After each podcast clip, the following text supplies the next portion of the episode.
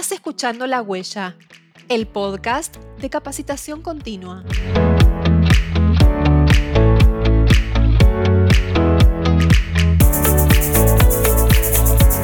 Te doy la bienvenida a la tercera temporada de La Huella. Soy Ana Laura y desde el Departamento de Capacitación Continua de la Cámara Argentina de Comercio y Servicios te proponemos repensar algunas de las habilidades socioemocionales o soft skills que se han vuelto indispensables en el ámbito laboral, tratando de poner en práctica aquellas que reconocemos e incentivando al desarrollo de aquellas otras que tal vez no tenemos tan presentes. Para ello, en esta temporada invitamos a cuatro referentes que nos ayudarán a transitar este camino. En este primer episodio tenemos el honor de conversar con Ismael Briasco, reconocido conferencista internacional, coach ontológico y facilitador profesional, experto en transformación digital, liderazgo, coaching, growth hacking, entre otros temas. Conozcámoslo un poco más. Mi nombre es Ismael Briasco, eh, soy emprendedor, como para una definición rápida. Hace 20 años que, que, emprendo en el mundo digital. Actualmente soy el CEO de LinkedUp. Eh, y entre otras cosas soy coach ontológico, facilitador organizacional, fanático de la comunicación en mis últimos años y de las habilidades blandas, aunque con un pasado totalmente tecnológico y de IT. Una mezcla muy rara. Bienvenido Ismael, ¿cómo estás? Muy bien, muy bien. ¿Vos? Bien, acá andamos muy contentos en la huella de tenerte hoy en este episodio arrancando esta temporada sobre soft skills o habilidades blandas. Confiamos mucho en todo tu conocimiento y experiencia respecto a esto. Excelente. Bueno, antes que nada, gracias por, por la invitación. Espero estar a la altura de lo que vamos a Seguro, seguro. Seguramente.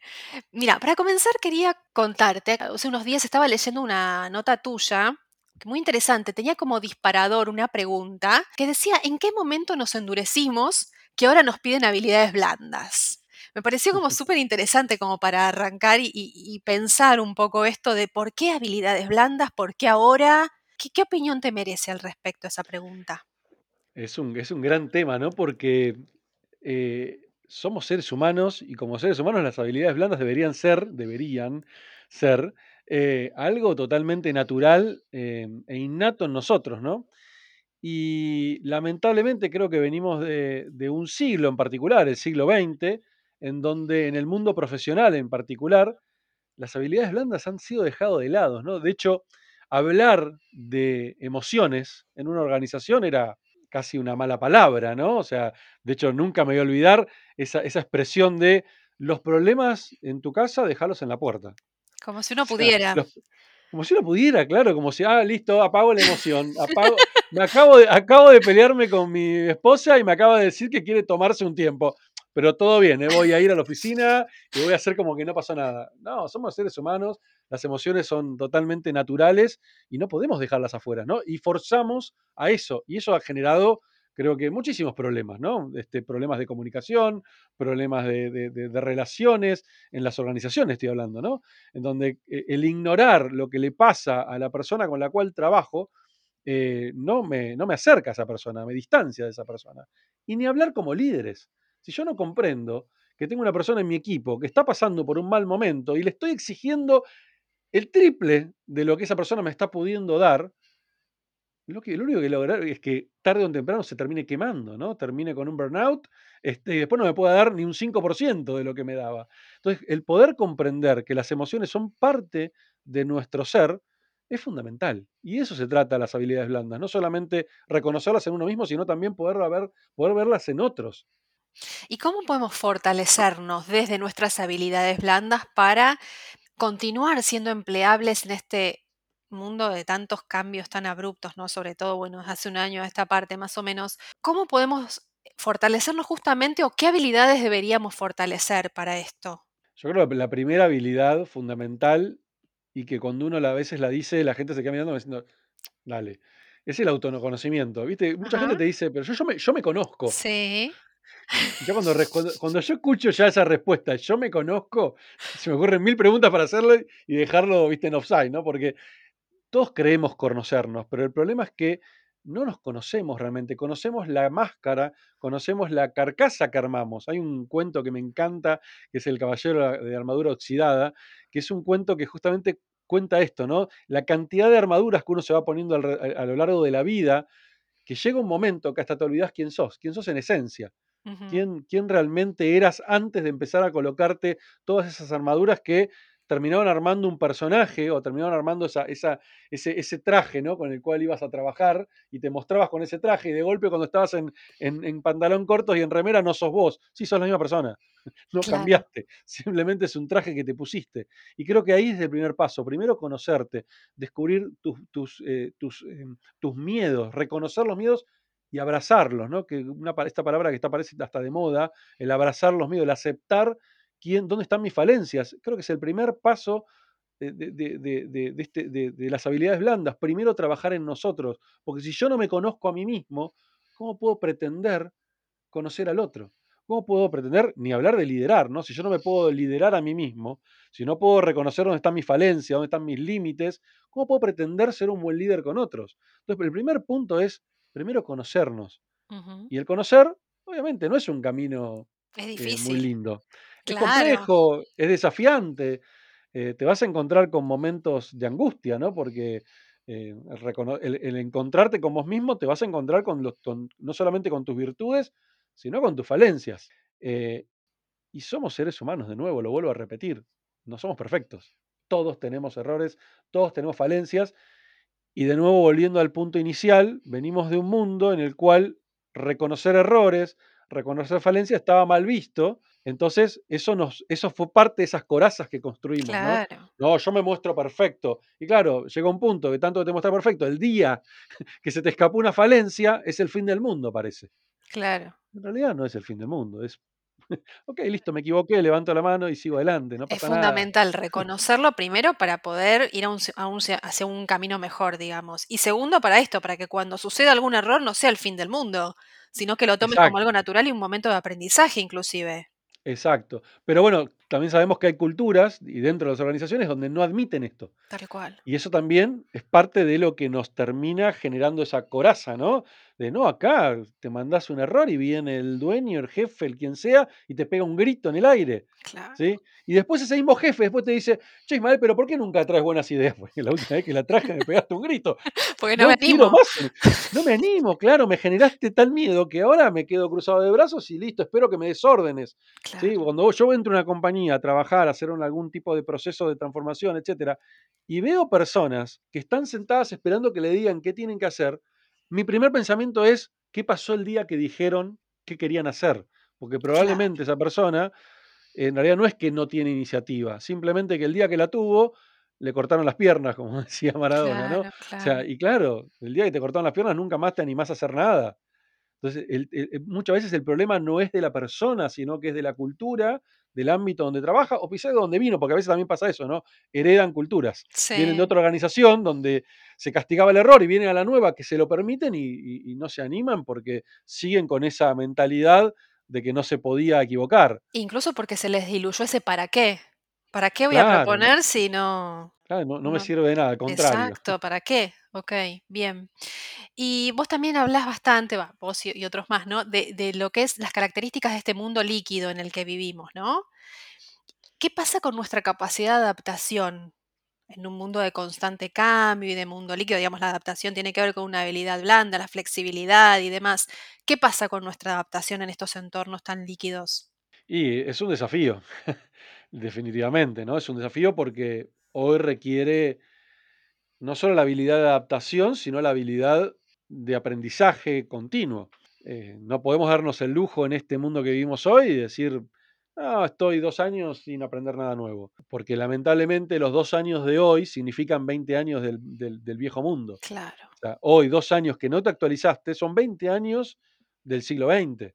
Entonces, hoy eh, requiere esta, es, digamos, es parte de, de las habilidades que tenemos que desarrollar, pero hay una buena noticia, ¿no? Que eh, en el mundo en el que hoy estamos, la facilidad de aprender está a un clic de distancia. O sea, hoy podemos aprender lo que querramos sin movernos de nuestras casas. Y encima la pandemia creo que lo potenció más, ¿no? O Sí, sea, sí. eh, acele- aceleró más ese proceso. Hoy hasta las universidades que no tenían plataformas online no la tienen, forzadas, pero la tienen. Em, entonces, hoy, no te, hoy, hoy ya no existe la excusa, ¿viste? Yo me acuerdo en- en- en incluso sigue pasando, en empresas de, con mentalidad de vieja escuela, ¿sí? de escuchar empleados decir, no, bueno, pero a mí no me capacitaron, no me mandaron a hacer el curso. Y yo lo primero que les respondo es, ¿y por qué no lo hiciste por tu cuenta? Porque ese curso que no te mandó la empresa a hacer, no es un beneficio solamente para la empresa, también es para vos. Para vos, para siempre, tal cual. Para siempre, a vos te queda ese recurso. Es más, para la empresa, entre comillas, es un cierto riesgo. Y más en este mundo de hoy donde la gente dura poco tiempo, ¿no? Que está esta mentalidad, y todavía lo sigo escuchando en empresas que dicen, no, ¿para qué los voy a capacitar si se me van a los dos años? Y, yo, mi respuesta es, ¿y vos querés tener, vos sabés el costo de tener una persona no capacitada? es más alto el costo de no tener la persona capacitada que el costo de perderla. O sea, y, siempre está el tema de también, bueno, pensemos por qué la estás perdiendo, ¿no? Pero es otro tema.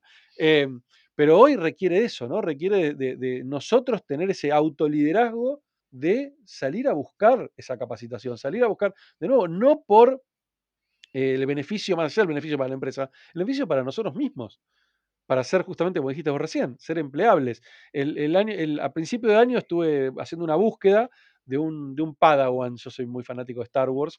este, entonces lo, busqué con un Padawan o una Padawan. De hecho, fue una Padawan, fue una chica. Em, y lo que me llamó es chica que eh, era su primer trabajo, recién recibida de, abogada, nada que ver, fanática de la tecnología, fanática.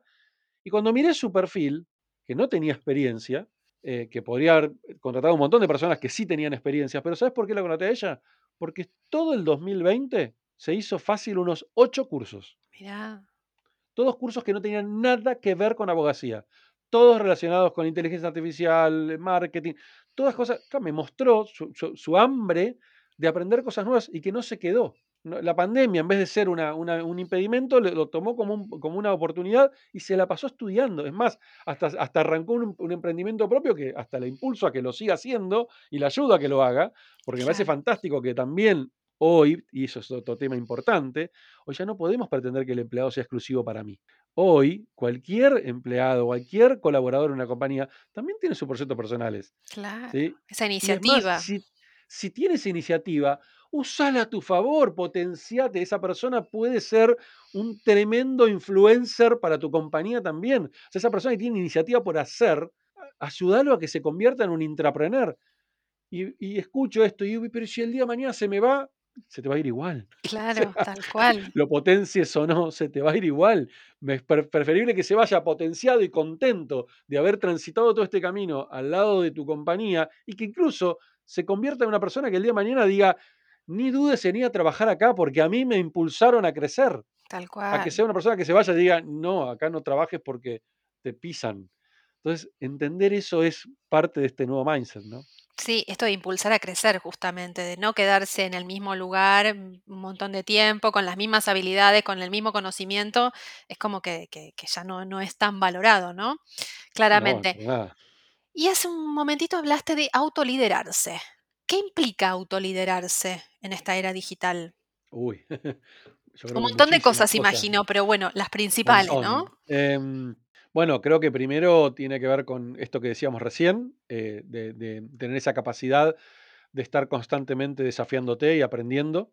Eso es parte del autoliderazgo. Em, eh, también tiene que ver con, esta capacidad de poder, eh, de tener iniciativa, de buscar, buscar el automotivarse, ¿no? También tiene que ver con el autoliderazgo. El, el que tiene la capacidad de liderarse a sí mismo tiene la capacidad de poder encontrar eh, motivaciones y cosas para, crecer constantemente en cualquier ámbito, hasta en los ámbitos más desafiantes, porque cuando vos estás bien con vos mismo, no ves problemas. Lo que ves son oportunidades. ¿sí? Oportunidades para, para resolver problemas, justamente. De hecho, un problema se convierte en un desafío. Yo, yo esto, durante años me la pasé diciendo que me encantan los desafíos, hasta que un día una coach me dijo, ojo Isma, porque si te la pasás diciendo que te encantan los desafíos, vas a ver desafíos en todos lados, pero en un momento vas a decir, basta, pará, quiero un poquito de tranquilidad. Entonces cambié un poquito el speech. No digo que me encantan los desafíos. me encanta hacer, me encanta hacer, me encanta siempre tener algo para hacer. Este, y eh, me encanta la diversidad, ¿no? Buscar siempre cosas diferentes, no estancarme con hacer siempre lo mismo. Entonces siempre busco eso. Y, cuando, por ejemplo, en ese proceso, en con esta coach, me hizo recordar algo que me pasó sin darme cuenta, estamos hablando hace veinte y pico años atrás, o 20 más o menos, eh, trabajando en una compañía, cuando, cuando trabajaba en relación de dependencia, un día me pasó de que me, dan la posibilidad de cambiarme de área temporalmente para cubrir a una persona, y cuando fui a pedirle a mi jefe de cambiarme esa área, mi jefe me dice que no. Y yo me quedé dije, ¿por qué no? Me dice, no, Isma, porque te vas y me dejas un agujero acá. O sea, los conocimientos que vos tenés no lo tiene nadie más y no, no tengo con quién reemplazarte. Y, yo me quedé y dije, pero ¿qué me está diciendo? Que tengo un techo, o sea, no, no, puedo, no puedo crecer. Me dice, bueno, Isma, pero no, no los tenés vos de los conocimientos. Digo, pero sí tengo dos personas que trabajan conmigo y saben lo mismo. No, Isma, pero no le transferiste todo el conocimiento a ellos. Y me di cuenta que yo me estaba convirtiendo en mi propio techo. Y eso fue un clic mental tremendo. A partir de ese día me di cuenta que yo tengo que ser prescindible. No imprescindible, prescindible. En todos los ámbitos donde trabaje, tengo que ser prescindible. ¿Qué implica eso? Armar equipo, transferir conocimiento, delegar, ¿sí? poder quedarme tranquilo que si un día me quiero ir un mes de vacaciones, no hay problema. ahora como emprendedor, ahora lo pienso como emprendedor, digo, poder irme un mes de vacaciones. Pero para eso tengo que poder tener gente que pueda hacer mi trabajo incluso mejor que yo. Tal cual. Incluso mejor. O sea, ojalá me rodee de todas personas que me superen y me vengan y me digan, Isma, esto que lo hiciste está buenísimo, pero mira, se me ocurrió mejor. Uh, fantástico. Listo. No, tengo que pensar más en esto. Y darme cuenta de eso, en ese momento fue tremendo porque agarré, senté a esas dos personas, la capacité, logré que el director, tuve que saltear a mi gerente, logré que me mandaran y me fui a trabajar a marketing. Yo venía de trabajar de administrar servidores. Me fui a marketing y eso me hizo un clic mental tremendo que cuando volví otra vez a esta área, le dije a mi jefe, si me volvés a poner a hacer lo mismo que hacía antes, voy a rendirte un 40%. Si me querés al 100%, poneme a trabajar con clientes ahora. Quiero estar más cerca del negocio. Y eso para mí fue mi, mi clic mental fuertísimo que después me ayudó en todo el resto de mi vida a emprender. De hecho, cinco meses después renuncié y me fui de la, compañía. Este, porque, me, claro, mi mente empezó a pensar en negocio y me di cuenta que tenía un negocio entre manos que no lo estaba ejecutando pero bueno, y, que, corriste tu techo finalmente. Corrí mi techo, claro. Ese techo no era, no había algo externo. Pues esta gente me dice, no, yo tengo un techo en la empresa. No, no, no. El techo siempre sos vos. Claro. Siempre sos vos. Lo que pasa es que muchas veces le damos poder a otra persona. No, mi techo es mi jefe. Y mi respuesta es, ¿y por qué seguís en esta compañía? y porque es difícil conseguir trabajo. ¿Y qué hiciste para conseguir trabajo? Y no nada porque está difícil. Tiene que ver con la comodidad, ¿no? Claro, la comodidad, no salir de la zona cómoda, la, zona de seguridad, me gusta decirle a mí, ¿no? Sí, sí. Es eso, es ampliar esa zona de seguridad todo el tiempo, ¿no? La y comodidad está buenísima. Y en no enfrentar el miedo, estos miedos que hablabas al comienzo, esas corazas, esos miedos de, bueno, me quedo acá quietito porque tengo esto seguro y qué sé yo, pero igual como que no, ¿viste? Después no te quejes. Exacto. Claro, no te quejes. Claro, no, pero yo no tomé ninguna decisión. Bueno, eso es una decisión. No tomar una decisión es una decisión. Te quedaste sentado y no hiciste nada. Sí, o sea que parte de uno todo, digamos. Esto del autoliderazgo parte de uno, la iniciativa, la... bien, perfecto. Y Ojo, no es para todos, ¿eh? lo entiendo perfecto, no es para todos, pero también es parte de este autoconocimiento, ¿no? De conocer, bueno, yo no tengo esta capacidad de autoliderarme, bueno, entonces, entonces si no, no querés asumir ese riesgo, esa, fantástico, pero eso cambia el speech y cambia la mirada, porque si estás asumiendo que no tenés la capacidad de autoliderarte o de, o de poder tomar iniciativa, genial, pero entonces deja de buscar imposibles. Claro. Porque a veces pasa eso, ¿viste? No, bueno, pues yo quiero emprender y quiero, ah, ah, pero no quieres tomar ningún riesgo. Y bueno, hay costos que pagar. Si no sos capaz de asumir los costos y querés igual tomar la iniciativa, sabé que, te va, que va a ser duro el golpe. Entonces, primero es eso, es el, autoliderazgo, el conocerse uno mismo también es entender los costos que uno tiene que asumir al momento de tomar decisiones. Y eso es parte del juego. Sí, y, mientras hablabas pensaba en la incertidumbre, ¿no? ¿Cómo hacer para lidiar con la incertidumbre que esto puede generarnos? Eh, la incertidumbre es parte de este mundo en el que hoy vivimos. claro. ya no es algo que tenemos que evitar o no, es parte del juego. O sea, la incertidumbre, hoy es un mundo incierto constantemente. Yo te pregunto, eh, Ana, ¿dónde vas a estar en cinco años? Y vamos a responder, y yo te aseguro que lo que me digas le pifiaste. Ni, a fin de año sé lo que voy a estar, imagínate, en cinco. y creo que y esto del mundo incierto ya lo teníamos hiper claro los que venimos hablando de transformación digital, etcétera. Pero la pandemia lo dejó claro para todos. Lo potenció, claro. Lo, hizo... lo potenció, lo dejó claro para todos. Ya, nadie puede decir que no vivimos en un mundo incierto.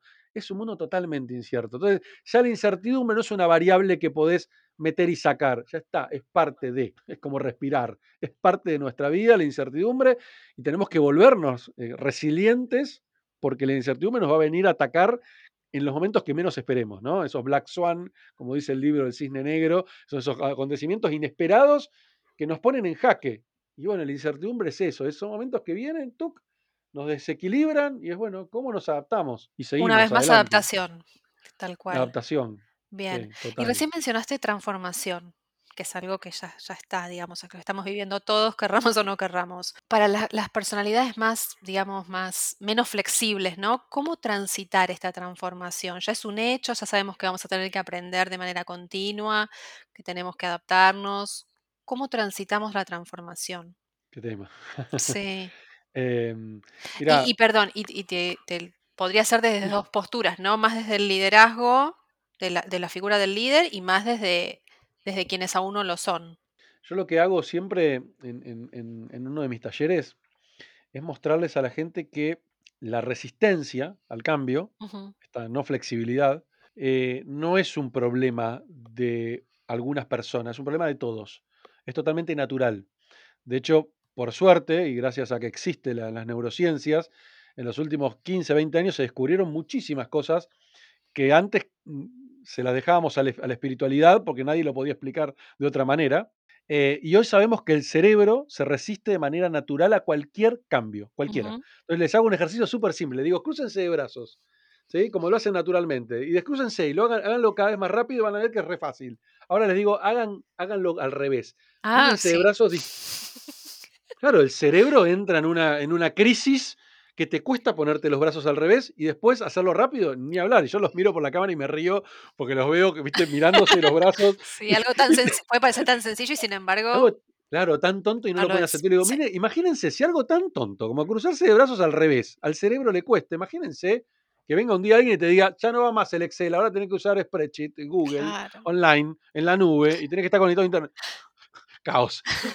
Entonces, y esto está demostrado en las neurociencias de que es súper simple la explicación. En realidad, cuando vos haces algo muchas veces, el cerebro empieza a generar sinapsis, que son conexiones entre neuronas, que cada vez son más fuertes, se van, se van fortaleciendo a medida que lo vas haciendo cada vez más. Llega un momento que eso se convierte en una autopista, es imposible de romper esa conexión neuronal. Ya está, sos un experto en cruzarte de brazos. Lo hiciste toda la vida. Ahora, cruzarte los brazos al revés, armaste, conectaste dos neuronas que no estaban conectadas. Entonces es muy, es muy frágil esa conexión. Y si no lo volvés a practicar por dos semanas o tres semanas, olvídate, te va a costar de nuevo hacerlo. Entonces, la práctica va a hacer que en un momento cruzarte de brazos al revés va a ser tan simple como lo hacías de manera tradicional. Y no se olvida la manera tradicional, porque la- esa conexión no se rompe. Esto es lo mismo. ¿Por qué hace esto el cerebro? Porque el cerebro necesita ahorrar energía por naturaleza, porque es, el- es el órgano que más energía consume del cuerpo. El 20% de, de toda la energía del cuerpo la consume el cerebro. Si el cerebro tuviera que estar atento a todo y adaptarse a todo fácilmente, nos agotaríamos como una pila en segundos y nos caeríamos dormidos al piso. Entonces el cerebro necesita buscar ahorrar energía. Entonces, ¿qué hace? Lo primero que hace es trata de ir por caminos que conoce. Claro. Entonces yo te, te- te traigo algo nuevo y el cerebro va a decir, no, no, para, para, para, para. ¿Y esto no lo podemos hacer con Excel? Porque claro, porque yo ya sé cómo funciona el Excel y hace 20 años que laburo con Excel, entonces no, me- Claro. no se puede hacer con Excel, porque, y, claro, porque quiero buscar, va a buscar el camino conocido. Y eso está demostrado en la neurociencia, funciona así. Es una cuestión biológica, por, digamos. es biológico, Mirá claro, vos. biológico. El cerebro es vago por naturaleza porque busca ahorrar energía. Entonces, ya está, la resistencia al cambio no es un problema, no tenés un problema, no sos una persona grande que, ay, no, porque para mí la tecnología es difícil. No, tu cerebro funciona así y el de 20 años funciona igual. Todo lo que sea un cambio se va a resistir. Con lo cual, eso eh, los ayuda primero a despejar, porque no es un problema tuyo, es un problema de la humanidad. O sea, tranquilízate, relájate Eso, estar más relajados, ¿no? Tal cual. relájate, es tiempo. ¿Sí? A, a personas que le va a llevar 60 veces hacerlo hasta que lo, se conviertan en, en maestros y otros les lleva 10. Tiempo y práctica. Tiempo y práctica. Es así, la práctica es al maestro, es real, no es, un, es al margen de ser una frase sí, cliché, es real, es real, es real. Y esto lo hemos visto todos los que hacemos, los que han hecho deporte. Digo, es el cerebro el que comanda todo esto, es el cerebro. Entonces, la resistencia es totalmente natural y si podemos entender eso, nos quita una presión de encima. tal cual. no sos vos. Yo les digo también esto simple. Mi mamá, me- mi mamá con, la, con la videocasetera me decía, no, Isma, esto es muy complejo para mí. Tres botones. tres botones tenía una videocasetera y le parecía complejo. Y ahora la veo usando un smartphone y digo, me está jodiendo, ¿no? O sea, el smartphone no te parece difícil y la videocasetera sí. Claro, pero la videocasetera no le impedía seguir haciendo su vida. El smartphone la desconecta del mundo hoy. Entonces, ante la necesidad, el cerebro no encuentra límites. Y aprende, aprende rápido. y aprende rápido, exactamente.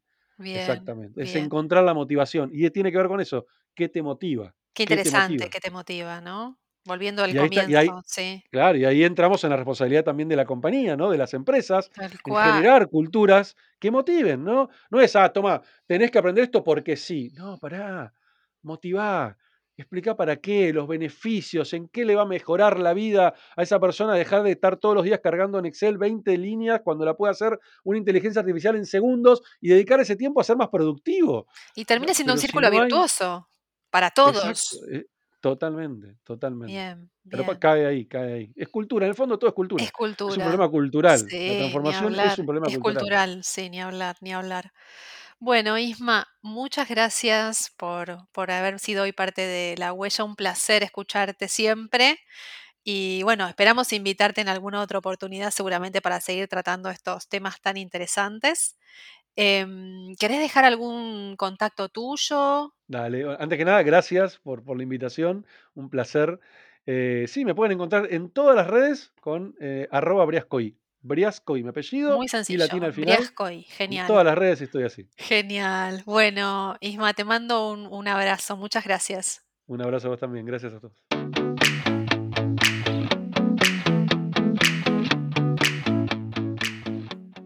Seguinos en las redes para estar al tanto de todas nuestras actividades. Nos encontrás como Capacitación CAC. Hasta el próximo episodio de La Huella.